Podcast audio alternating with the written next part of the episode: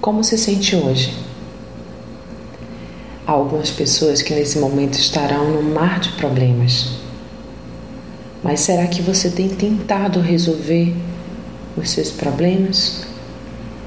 Ou será que você está tentando esquecê-los? Resolva seus problemas, não os ignore. Talvez possa estar tentando manter-se ocupado todo o tempo para não ter que se lembrar de algo mal resolvido em seu interior. Lembre-se que o problema que é esquecido passa a ocupar um espaço cada vez maior em sua vida.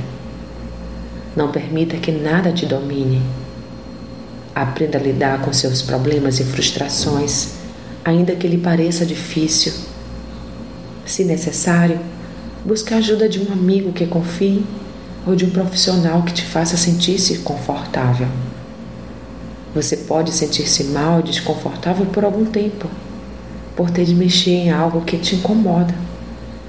Mas é certo que, depois de fazer algo para mudar essa situação, se sentirá muito mais leve e feliz. Busque de Deus a solução para seus problemas e descanse nele, porque ele sim lhe dará as respostas de que precisa. Somente confie. Reflita nisso. Sou Sayonara Marques. Minha página no Facebook é Despertar Espiritual Diário. Fique na paz de Deus.